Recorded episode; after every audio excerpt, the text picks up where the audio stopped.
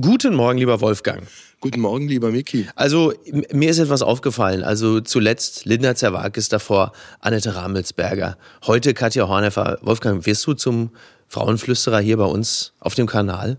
Unter der Voraussetzung, dass ich es nicht schon in der Vergangenheit war, dann bin ich es jetzt unter, unter Garantie einfach deshalb, weil die drei von dir aufgezählten Frauen ja nun für, für was ganz Besonderes stehen, mal davon abgesehen, dass sie Frauen sind.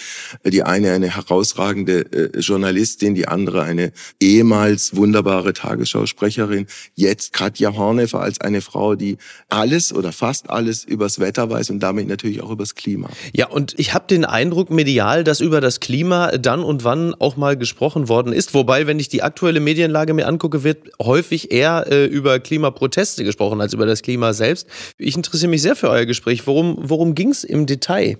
Also zunächst mal sind wir nicht schlecht platziert, weil an diesem Sonntag ja die große Weltklimakonferenz in Sharm el-Sheikh äh, beginnt. Ja, die COP. Äh, und Katja Horneffer, wie gesagt, jemand ist, der sich von Berufswegen natürlich intensiv mit diesen Fragen beschäftigt. Also was passiert, wenn das Eis in dieser Form in der Arktis schmilzt? Wie kommen diese komischen Omega-Wetterlagen äh, zustande? Warum nehmen diese Extremwetterereignisse, Hochwasser, mhm. Gewitter und so weiter, warum nimmt das alles zu?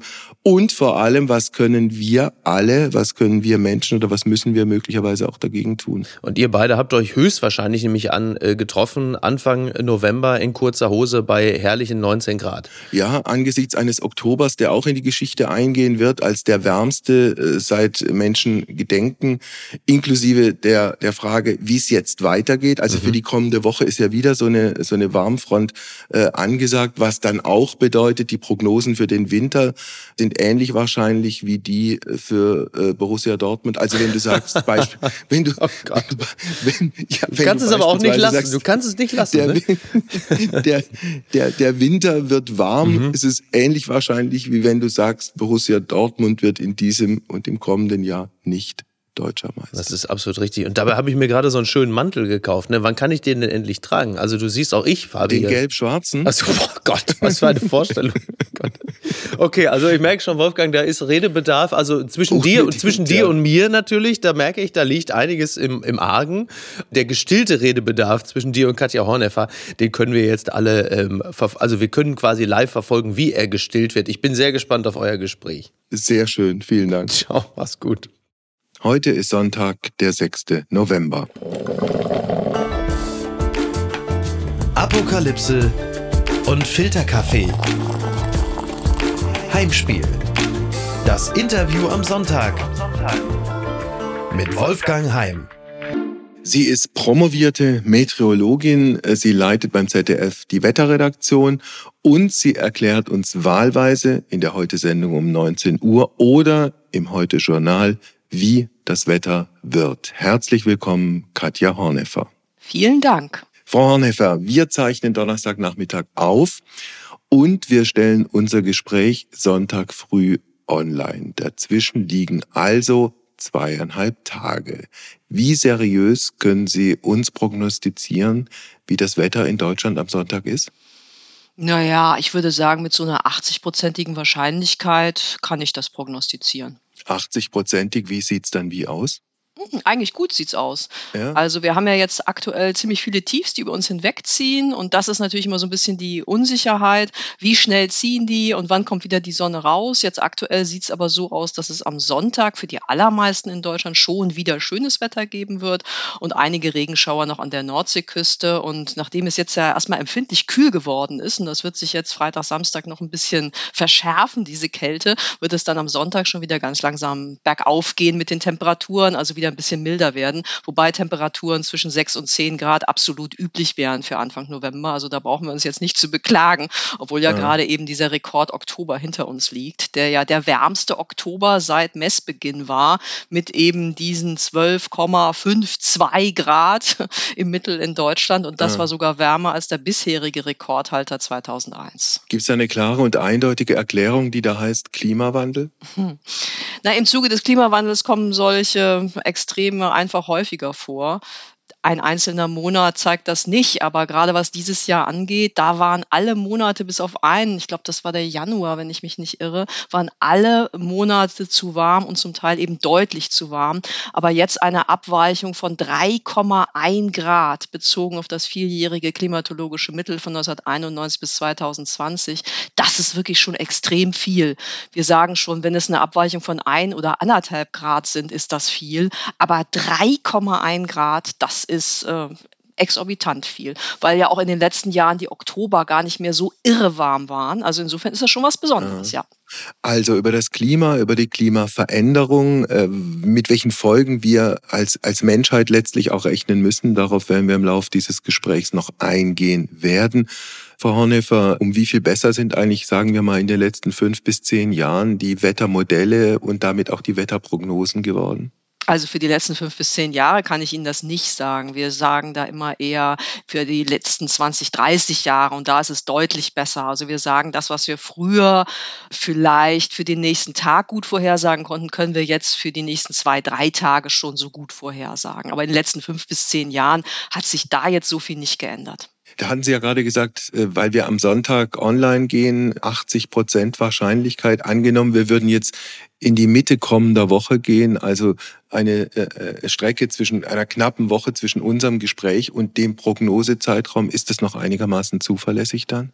Ja, also was man sowieso jetzt schon sagen kann, ist, dass es wohl eher wieder milder wird. Und wie mild, das muss man natürlich noch abwarten. Es ist auf jeden Fall im Moment nicht absehbar, dass wir einen ganz frühen und heftigen Wintereinbruch bekommen, auch wenn jetzt in den nächsten paar Tagen in den Alpen es mal vorübergehend bis auf 1000 Meter runter, das bedeutet dann natürlich auch am Alpenrand, also auch im Allgäu. Ich erwarte am Samstag durchaus in Oberstdorf vielleicht so nasse Schneeflocken oder sowas. Das kann natürlich passieren, aber das bedeutet jetzt nicht, dass es sich jetzt komplett ein einwintert. Und das kann man jetzt schon absehen für die kommende Woche. Und auch, äh, also ein Trend für die nächsten zehn Tage, den kann man mit ganz gutem Gewissen ähm, schon ausgeben.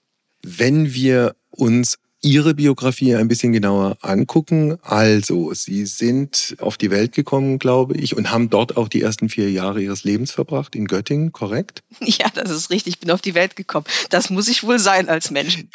Ich meinte schon in Verbindung mit Göttingen. Gut, ja. Und dann kam, dann kam der, der, der Umzug nach, weiß nicht, direkt nach Bremen oder ins Bremer Umfeld? Ins Bremer Umfeld, könnte man sagen. Genauer in, nach Ritterhude, das war also Niedersachsen, aber ich bin in Bremen zur Schule gegangen haben dort Abitur gemacht und wussten vermutlich seit ihrem siebten oder achten Lebensjahr, dass sie unbedingt Meteorologin werden wollen. Oder? Nö, überhaupt nicht? nicht. War bei mir nicht so. Ich gehöre zu den Meteorologinnen und Meteorologen, bei denen das nicht so klar war. Die Geschichte geht so, dass ich mal ein Buch gelesen habe und in dem ging es unter anderem auch um Radiosondenaufstiege. Und mhm. Radiosondenaufstiege sind halt, eine Radiosonde ist ein Messinstrument, das mit ähm, einem großen bunten Luftballon in die Luft entlassen wird. Und das äh, fand ich so spannend als Kind, die Vorstellung, dass man mal beruflich Luftballons wird steigen lassen können, dass ich dachte, ach ja, das machst du mal, wenn dich einer fragt. Und mich haben dann natürlich, das passiert wahrscheinlich jedem, der so zum Ende ähm, seiner Schullaufbahn sich dann langsam so Gedanken macht, ähm, dann wird ja jeder mal gefragt, was willst denn du mal machen? Und dann habe ich halt gesagt, ja, ich werde Meteorologin. Ja. Und dann haben sie erstmal alle komisch geguckt, weil das zu meiner Zeit damals noch nicht so üblich war. Heute wird da wahrscheinlich keiner mehr komisch gucken. Der Klimawandel macht es möglich, dass jeder eigentlich weiß, was Meteorologie ist und worum es da eigentlich auch irgendwie geht. Aber damals war es halt noch so, hä, warum willst du das denn machen? Und ja, hab, da, bin da einfach dabei geblieben. Sie haben dieses Fach studiert in Bonn, glaube ich, und haben zu einem unfassbar komplizierten Thema promoviert. Können Sie es so erklären, dass ein halbwegs interessierter Laie es versteht? Ja, klar. Also es geht tatsächlich auch um Klimawandel. Und mich hat schon immer sehr interessiert, wie wirkt sich denn der Klimawandel ganz regional aus? Also was bedeutet das zum Beispiel für die Deiche an Nord- und Ostsee?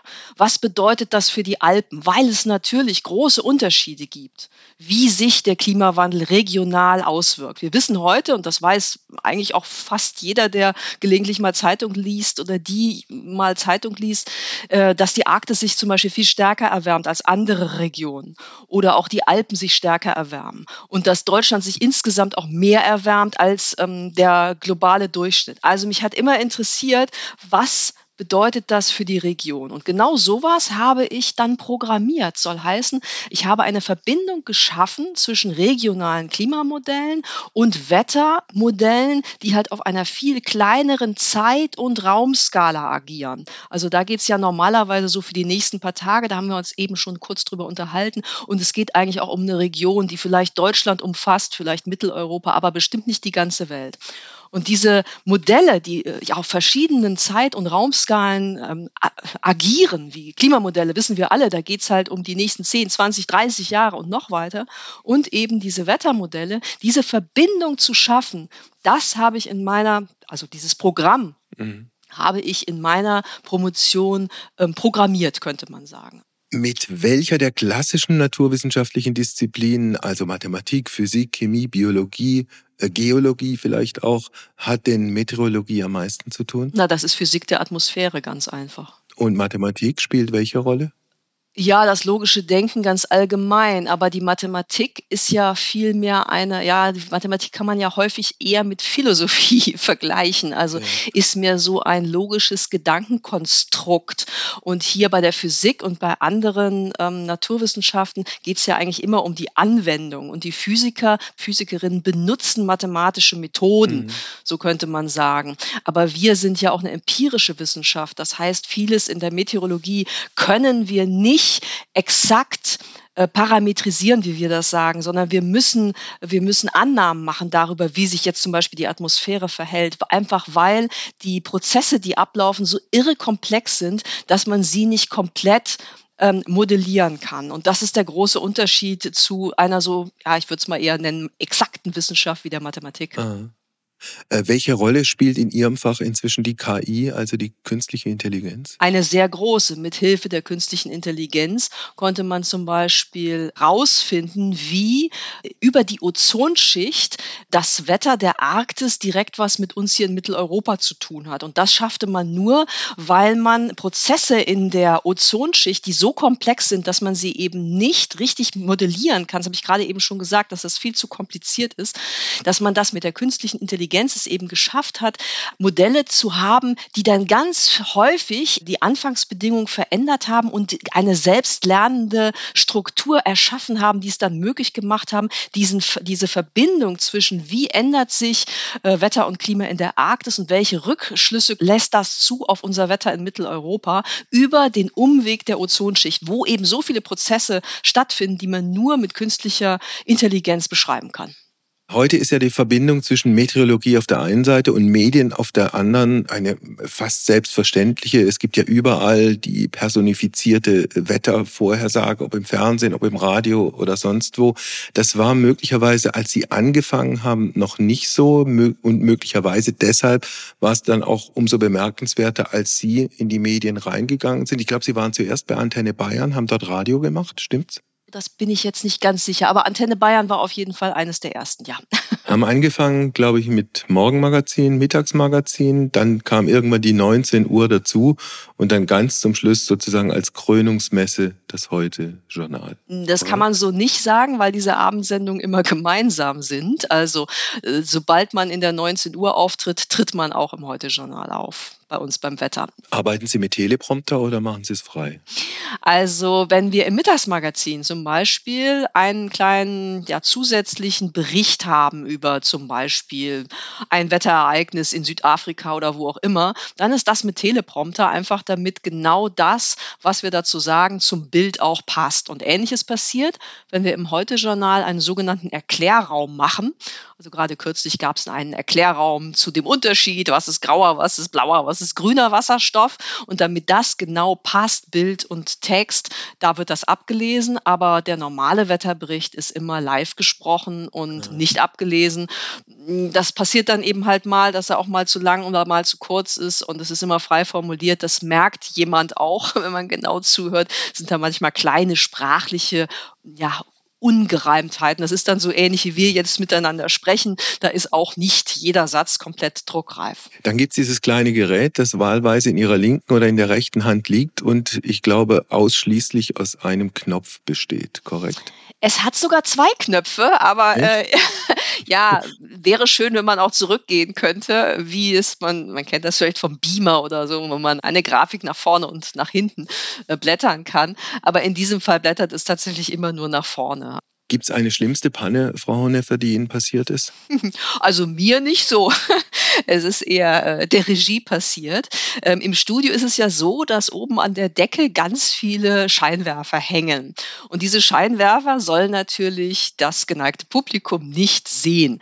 Deswegen wird sozusagen künstlich dieser äh, Scheinwerferbereich, wir nennen das durch einen Garbage, durch eine Art Müll verhängt, einfach technisch und wird dann ersetzt durch ein Bild, das aussieht, als wäre es der Studiohimmel. Mhm. Wenn Sie sich jetzt vorstellen, dass es eine Kamera gibt, die Sie aus irgendwelchen Gründen so aufnimmt, dass Ihr Kopf, also Sie müsste natürlich sehr untersichtig sein, aber dass Ihr Kopf in die Nähe von diesen Scheinwerfern kommt und der Scheinwerferbereich wird ja abgeschnitten, dann haben Sie plötzlich keinen Kopf mehr. Und genau sowas ist mal passiert, eine sehr hübsche Panne.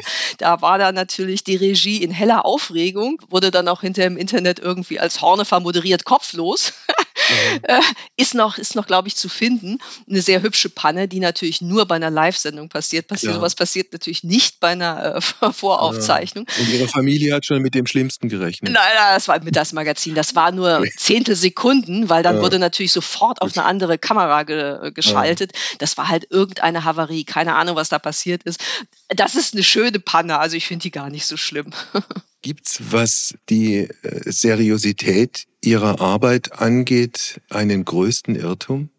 dass ich mich einfach mal komplett geirrt habe. Mhm. Ich will überhaupt nicht sagen, dass wir immer hundertprozentige Prognosen machen. Wir sind ja äh, natürlich genauso fehlbar wie andere auch. Aber in aller Regel ist es dann eben, ähm, dass man die Zeit nicht ganz richtig einschätzt, dass man sagt, naja, der Regen kommt jetzt schon um 18 Uhr und jetzt kommt er erst um 20 Uhr. Ja. Das sind die Grenzen unserer Kunst. Ich würde gerne zwei schreckliche Wetterereignisse rausgreifen, wo dann jeweils auch in Verbindung gebracht worden ist äh, der Vorwurf, Meteorologen hätten das möglicherweise falsch eingeschätzt. Fangen wir an mit dem Jahr 1999 an Weihnachten. Dieser furchtbare Sturm Lothar, der, ich glaube, insgesamt in, äh, in Frankreich, in der Schweiz, in Südwestdeutschland mehr als 100 Menschenleben gefordert hat und in äh, Folge dessen dann, wenn ich mich richtig zurückerinnere, auch der deutsche Wetterdienst heftig in die Kritik geraten ist. Bei Lothar war es ja so, dass man das sehr gut nachvollziehen konnte, warum die Prognose so schief gelaufen ist. Es ist halt wirklich schon ziemlich lange her. Sie müssen sich das ja so vorstellen. Wenn wir eine Prognose machen, brauchen wir als allererstes eine genaue Kenntnis, wie denn die verschiedenen Wetterparameter aktuell sind. Und damals war es so, dass dieser aktuelle Zustand der Atmosphäre deswegen falsch eingeschätzt wurde, weil ein einzelner Messwert über Neufundland als Fehler interpretiert wurde. Also das Modell, diese Simulation hat gesagt, Mensch, so ein heftiger Druckabfall, das muss ein Messfehler sein, das kann ja gar nicht richtig sein und hat ihn rausgeschmissen. Mhm. Er war aber richtig. Und hätte man ihn, das konnte man dann hinterher nachvollziehen, und hätte man ihn in die Prognose einbezogen, dann hätte man schon viel früher gewusst, dass dieser Lothar, dieses äh, Sturmtief so heftig werden würde.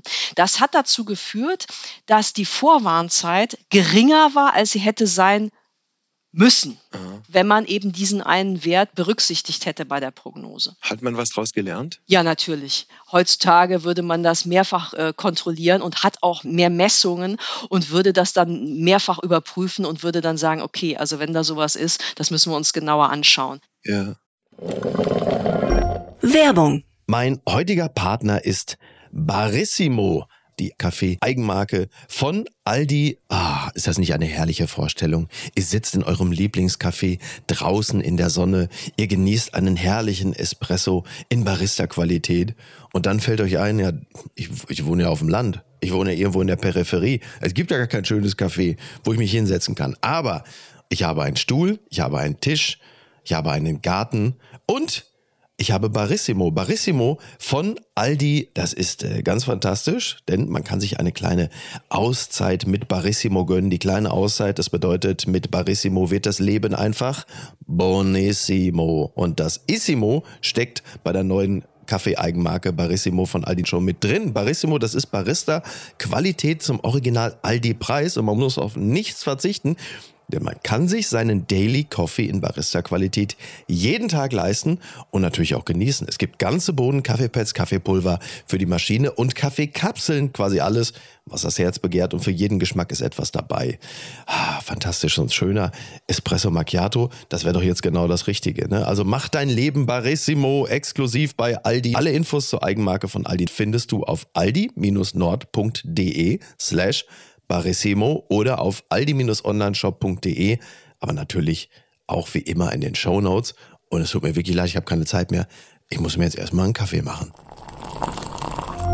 Klar, diese Hochwasserkatastrophe in Rheinland-Pfalz und NRW, ich glaube, die schlimmste äh, Hochwasserkatastrophe seit dieser Hamburger Sturmflut aus dem Jahr 1962 haben bei diesem Hochwasser vor anderthalb Jahren Meteorologen was falsch gemacht?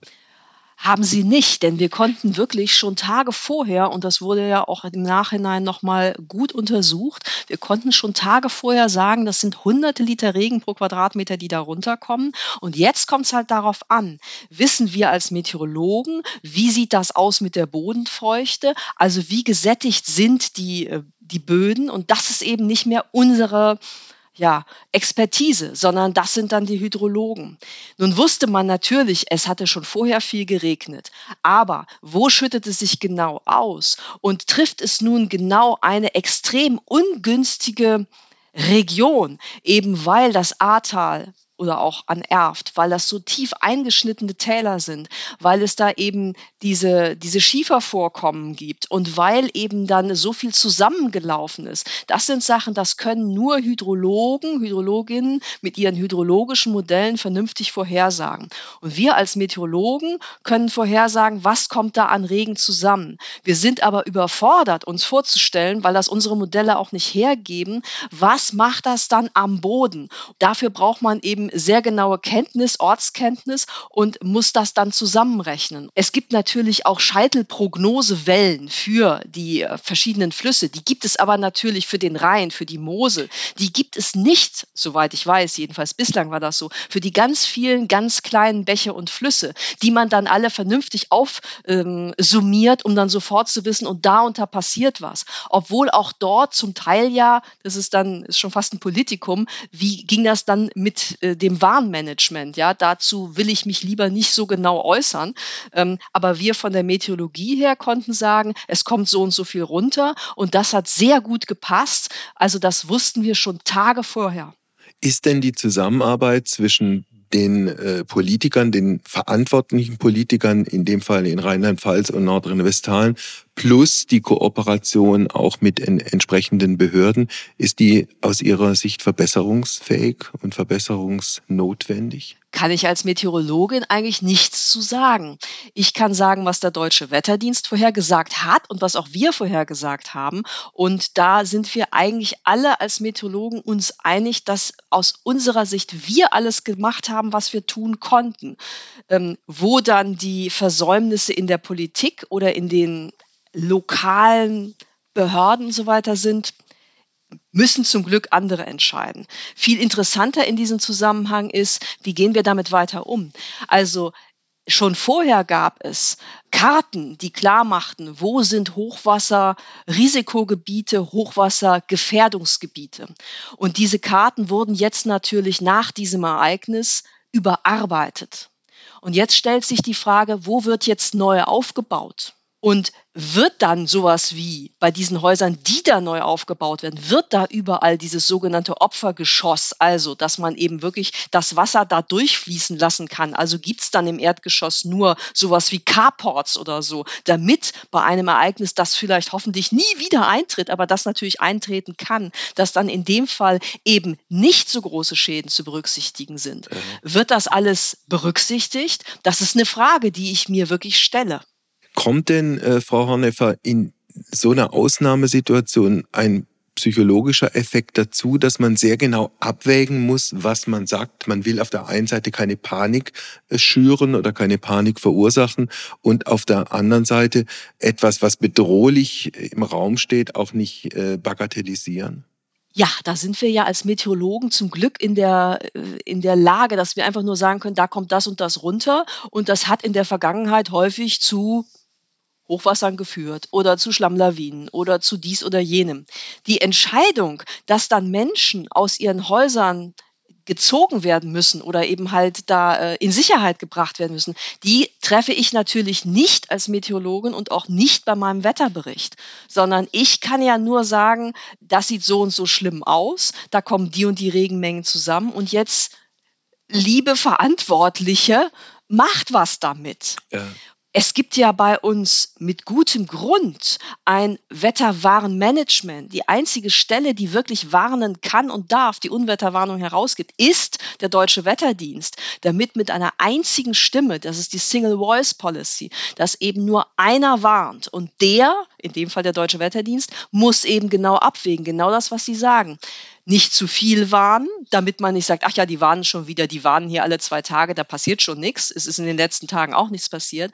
Aber andererseits eben doch so dringlich, wenn es dringlich erforderlich ist. Und da gibt es eben, es gibt die Wetterwarnung, es gibt die Unwetterwarnung und es gibt Unwetterwarnung von verschiedenen Kategorien, also auch der höchsten Kategorie. Und natürlich wurde damals mit der höchsten Kategorie, jetzt bezogen auf 2021, den Juli, die Hochwasserkatastrophe an A und Erf, da wurde mit der höchsten Warnstufe Katastrophe gewarnt. Müssen wir denn, Frau Hornefer, damit rechnen und damit leben, dass Katastrophen dieser Art in Zukunft häufiger passieren? Was diese Hochwasserkatastrophe angeht, da gibt es auch Untersuchungen der sogenannten Attributionsforschung. Das muss ich kurz erläutern. Bei der Attributionsforschung wird untersucht, wie viel Klimawandel steckt in einem einzelnen Wetterereignis drin. Dass das zum Beispiel bei Hitze und bei Dürren ganz klar auf der Hand liegt, ist einfach zu verstehen. Ich möchte Ihnen ein Beispiel geben mit der Hitzewelle, die es in diesem Sommer gab. Auf einem Drittel der Nordhalbkugel war es zu warm und man kann jetzt für Europa sagen, dass im aktuellen Klima ein Hitzesommer, wie wir ihn in diesem Jahr hatten, etwa alle 20 Jahre zu erwarten ist. Ohne den menschengemachten Klimawandel wäre er etwa alle 400 Jahre zu erwarten. Das heißt, die Wahrscheinlichkeit für so eine Hitzewelle, einen Hitzesommer, den wir hatten, ist 20 mal wahrscheinlicher geworden. Zurück zur Hochwasserkatastrophe 2021. Da ist dieser Zusammenhang nicht ganz so einfach herzustellen. Einfach, so groß die Katastrophe auch war, so betraf sie doch nur eine ziemlich kleine Region. Es war ja nicht nur A und Erft betroffen, sondern auch Regionen in Frankreich und in Belgien.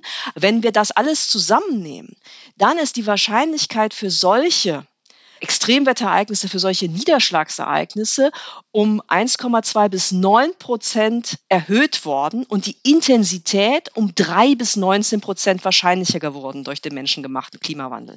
Aber daran sehen Sie schon, das ist eine ganz andere Hausnummer als diese Dürre- und Hitzesommer. Wenn wir trotzdem nochmal bei diesem Hitzesommer des Jahres 2022 bleiben, wurde der dadurch auch so, so massiv und letztlich auch so brutal, weil die Wettersysteme träger geworden sind. Das heißt, ein Hoch, das uns diese äh, heftige Sonne bringt, bleibt halt nicht wie früher, keine Ahnung, fünf Tage, jetzt bleibt sie halt doppelt so lange, also zehn Tage. Ganz genau, das ist der Punkt. Wir beobachten ungefähr seit dem Jahrtausendwechsel, also seit 2000 etwa, dass ähm, Hochs und Tiefs immer häufiger länger an Ort und Stelle verharren. Warum das so ist, das ist noch nicht so ganz klar, aber es gibt eine Theorie, die doch sehr viel hat, das für sie spricht. Trotzdem forscht man da noch weiter. Und die Theorie sieht so aus, dass ähm, der Temperaturgegensatz zwischen der Arktis und den mittleren Breiten, in denen wir jetzt hier leben, dass dieser Temperaturunterschied abnimmt, damit auch der Druckunterschied abnimmt und damit die Hochs und Tiefs nicht mehr so ganz genau wissen, wie sie ziehen sollen. Das heißt, früher war ganz klar, wir haben ein starkes Island-Tief, wir haben ein starkes Azorenhoch, dazwischen verläuft die Autobahn für unsere Tiefs, könnte man sagen, und im lockeren Wechsel kommen die Tiefs über uns hinweg und wir haben das typische mittel mitteleuropäische Westwetter. So, und seit etwa 2000 stellen wir halt fest, dass das immer häufiger nicht mehr passiert, sondern dass wir häufiger an Ort und Stelle festsitzende Hochs oder eben auch Tiefs, im Jahr 2021 im Juli war es das Tief, das Tief Bernd, das eben halt über Mitteleuropa lange, über Tage lag und dann eben viel, viel Regen brachte. Und in diesem Jahr hatten wir eben halt ganz verbreitet wieder unsere berühmten Omega-Wetterlagen, also Hochs, die über Mitteleuropa lagen. Und genau, dass das immer häufiger solche stagnierenden Wetterlagen gibt, macht man oder können wir in Zusammenhang bringen mit dem Klimawandel. Golfstrom und Jetstream, Frau Horneffer, welche Rolle spielen die bei dem, was Sie gerade gesagt haben? Also der Jetstream ist genau der, der uns normalerweise unsere Westwindwetterlagen bringt und jetzt in der letzten Zeit eben häufiger meandriert, was dazu führt, dass über Mitteleuropa entweder ein Hoch sich lange hält, wie zum Beispiel jetzt im Sommer 2022, oder eben auch mal ein Tief über lange Zeit persistent ist, wie zum Beispiel im Mitte Juli 2021. So, und der Golfstrom ist jetzt wieder eine ganz andere Kiste. Da schauen wir mal in Richtung der nächsten Jahrzehnte, Jahrhunderte, was könnte mit dem Golfstrom passieren. Und da kommt auch wieder die Arktis ins Spiel, also die Arktis. Die Arktis wird immer wärmer, damit wird das Eis immer weniger. Das Eis schmilzt mehr und mehr. Wenn das Eis in der Arktis schmilzt, wird mehr von dem dunklen Ozean sichtbar. Und das kennen wir alle. Dunkle Oberflächen ziehen die Wärme an. Die Sonne heizt diesen, diesen dunklen Ozean immer mehr auf und damit wird die Eisschmelze sich noch verstärken. Wir sprechen da von der Eisalbedo-Rückkopplung. Das heißt, die Arktis wird dadurch noch wärmer, weil eben mehr offener Ozean zu sehen ist. Wenn jetzt das Wasser immer wärmer wird und immer mehr Eis schmilzt, dann wird das Wasser auch nicht mehr so salzig sein. Es wird sozusagen süßer, es wird verdünnt. Das Wasser muss aber an der Arktis salzhaltig sein, denn nur salzhaltiges Wasser ist schwer genug, dass es im Ozean nach unten sinkt. Und nur wenn das ähm, Wasser in der Arktis nach unten sinkt, dann gibt es die Ausgleichsbewegung, die sogenannte atlantische meridionale Overwhelming Overturning Learning, Umweltzirkulation, ähm, die dazu führt, dass an der Oberfläche das Wasser aus der Karibik das ist der Golfstrom, zu uns nach Mitteleuropa kommt. So, und wenn jetzt das Wasser in der Arktis nicht mehr absinkt, dann ist sozusagen der Golfstrom wird dadurch abgebremst. Davon gehen die Forschenden derzeit aus. Das wird nicht morgen passieren, auch nicht in den nächsten drei Jahren, aber vielleicht in den nächsten Jahrzehnten, Jahrhunderten kann das passieren, dass der Golfstrom immer weiter versiegt und das könnte dann dazu führen, dass es bei uns im Winter nicht mehr so mild ist. Jetzt ist es ja so, wie Sie es gerade auch geschildert haben, dass die Arktis sich eigentlich dramatisch erwärmt. Ist das dann auch laienhaft gefragt, die Erklärung für die Meldung dieser Woche, dass sich die europäischen Regionen mehr aufheizen als andere Regionen dieser Welt? Das kann man ja einfach nur beobachten. Man sieht dann, wo ist es besonders warm in, auf der Welt. Nun wird es insgesamt wärmer. Ich habe es ganz am Anfang schon mal kurz erwähnt. Also die Alpen erwärmen sich stärker und äh, die Arktis erwärmt sich stärker. Die erwärmen sich deutlich stärker als insgesamt Europa. Aber Europa erwärmt sich stärker als irgendwelche anderen Regionen auf der Welt. Ähm, das hat jetzt so speziell mit der Arktis nichts zu tun, sondern einfach nur, dass man sieht, die Nordhalbkugel hat ja sowieso viel mehr Land und wenn Land da ist, dann können wir natürlich auch einfacher erkennen, wo sich da was erwärmt. Wir können nicht sagen, dass ähm, jetzt Europa wegen der Erwärmung der Arktis sich erwärmt. Das okay. wäre äh, irgendwie zu kurz gegriffen. Wenn Sie die Alpen ansprechen, sind die Gletscher in den Alpen unwiederbringlich verloren? Ja, einer zum Beispiel. Wir hatten ja in äh, Deutschland fünf mhm. Gletscher, kleine Gletscher, und einer ist ja nicht mehr da. Also der Gletscher äh, ist jetzt nur noch Toteis. Es dauert nur noch ein paar, weiß ich nicht wie viele Jahre, dann ist davon gar nichts mehr da. Also einen Gletscher haben wir in Deutschland schon verloren. Und ähm, die Gletscher werden natürlich auf längere Frist wahrscheinlich uns alle verloren gehen, jedenfalls die in den Alpen. Es gibt ja. äh, in Südamerika gibt es im Moment noch Gletscher, die zum Teil noch wachsen, aber auch das ist wahrscheinlich nur eine, eine Frage der Zeit. Wir wissen es nicht, weil natürlich, wenn wir den Klimawandel irgendwie vernünftig global stoppen können, dann könnten wir das vielleicht auch bremsen. Das ja. ist ja immer noch so ein bisschen die Hoffnung. Wissen, dass, egal was wir jetzt tun, die nächsten 10 bis 20 Jahre die Erwärmung einfach fortschreitet. Das liegt einfach daran, dass die Atmosphäre und auch der Ozean so träge sind. Eins noch, weil Sie gesagt haben, die Arktis erwärmt sich also sehr heftig und durchaus dramatisch. Gilt das in ähnlichem Umfang auch für die Antarktis? Gilt in ähnlichem Umfang auch für die Antarktis. Da ist ja der berühmte Thwaites-Gletscher, ich weiß nicht, ob ich den jetzt richtig ausspreche, ist äh, das Zünglein an der Waage. Wenn der bricht, dann könnte der Meeresspiegel ganz schnell, ganz dramatisch ansteigen. Und das wird von den Forschenden auch sehr genau beobachtet, was da passiert und wann der bricht. Wenn wir Glück haben und ähm, er bricht nicht in den nächsten 50 bis 100 Jahren, dann hat auch die Menschheit wahrscheinlich noch eine größere Überlebenschance. Aber aber natürlich auch in der Antarktis wird es wärmer. Wenn wir in die Zukunft gucken, jetzt mal Worst Case als Einstieg genommen, die Menschheit tut nichts, es geht alles so weiter wie bisher. Was bedeutet das für unser Land, für Deutschland? Naja, das bedeutet, dass es dann nicht mehr nur drei äh, Sommer mehr oder weniger in Folge, das war jetzt 18, 19, 20, Dürresommer gibt und dann kommt mal ein Jahr, da sieht's wieder anders aus, sondern dann ist es halt jedes Jahr so. Und dann haben wir auch nicht mehr nur mal ganz selten die 40 Grad. Wir hatten ja in diesem Jahr erstmalig 40 Grad auch in Hamburg.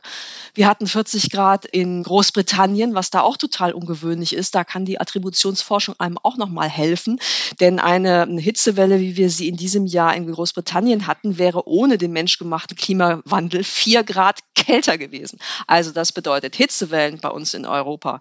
Die kommen früher, sie dauern länger, sie treffen größere Regionen und in den Hitzewellen wird es auch insgesamt heißer. Damit müssen wir einfach rechnen. Mit welchen Folgen für die Wälder?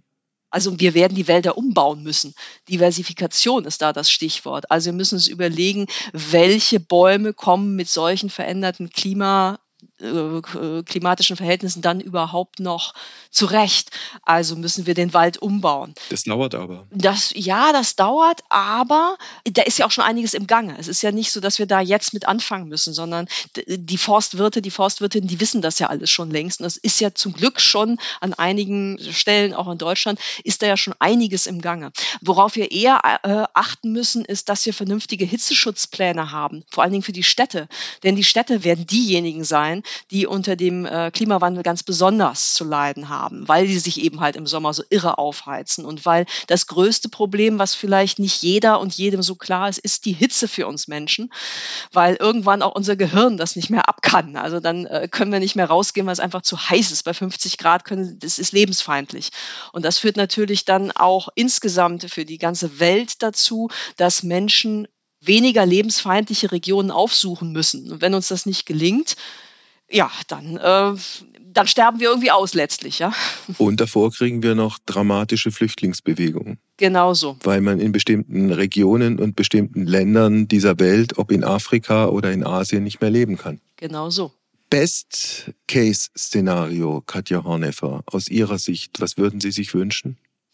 Naja, ich würde mir wünschen, dass wir schnellstmöglich unsere Treibhausgasemissionen auf Null reduzieren, schnellstmöglich. Das geht ja in den nächsten 20, 30 Jahren. Das wissen wir, dass wir das hinkriegen können. Das sollten wir dann auch tun. Meinen Sie mit wir Deutschland oder meinen Sie mit wir die Welt? Ich meine wir die Welt. Wir müssen das als Welt schaffen. Alleine schaffen wir das nicht. Wir brauchen von der Politik natürlich Anreize, dass wir uns klimafreundlich verhalten. Wir müssen klimaschädliches Verhalten sanktionieren. Wir müssen jeder Einzelne etwas tun, aber auch natürlich in der Gemeinschaft. Wir müssen uns andererseits aber natürlich auch an den Klimawandel anpassen. Das heißt, wir müssen Fassaden begrünen, ein Regenwasserversickerungsverbot aussprechen. Berlin hat sowas schon. Also Regenwasser darf nur versickern. Es darf nicht in die Kanalisation abgeleitet werden. Wir müssen uns überlegen, wie können wir die Artenvielfalt verbessern? Wie können wir bienenfreundliche Gärten haben?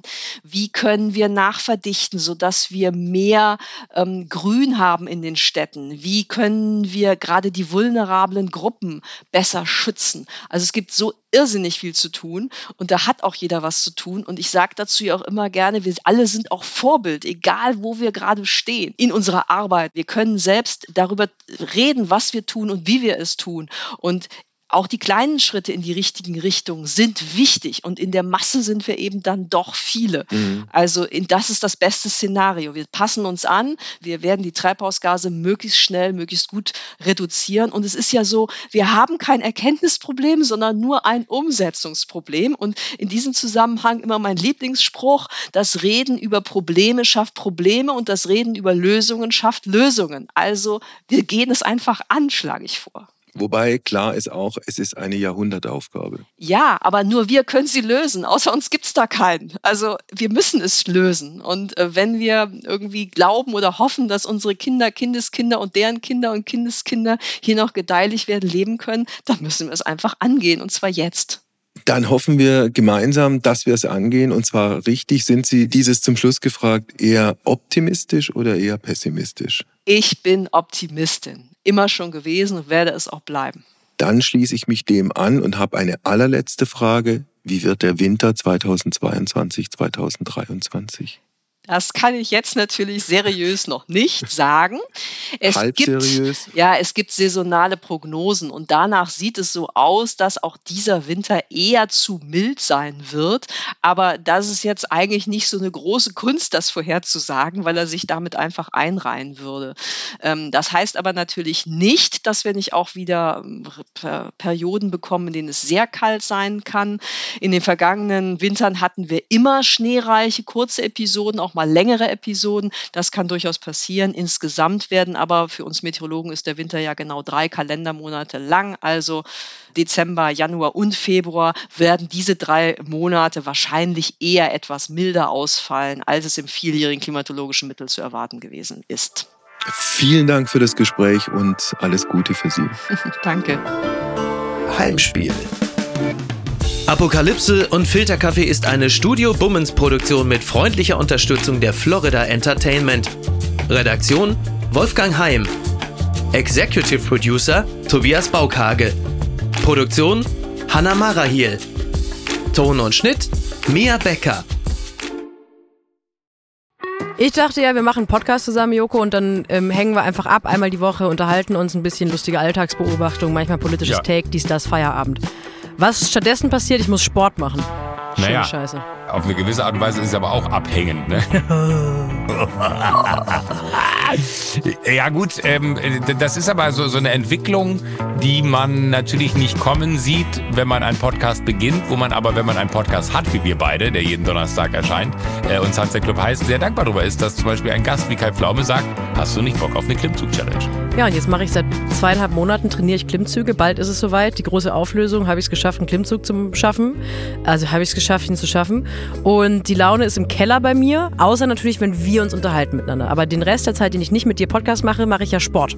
Ja, äh, schaltet doch einfach ein und hört rein. Wir würden uns sehr freuen. Und wenn es euch nicht gefällt, sagt es bitte keinem.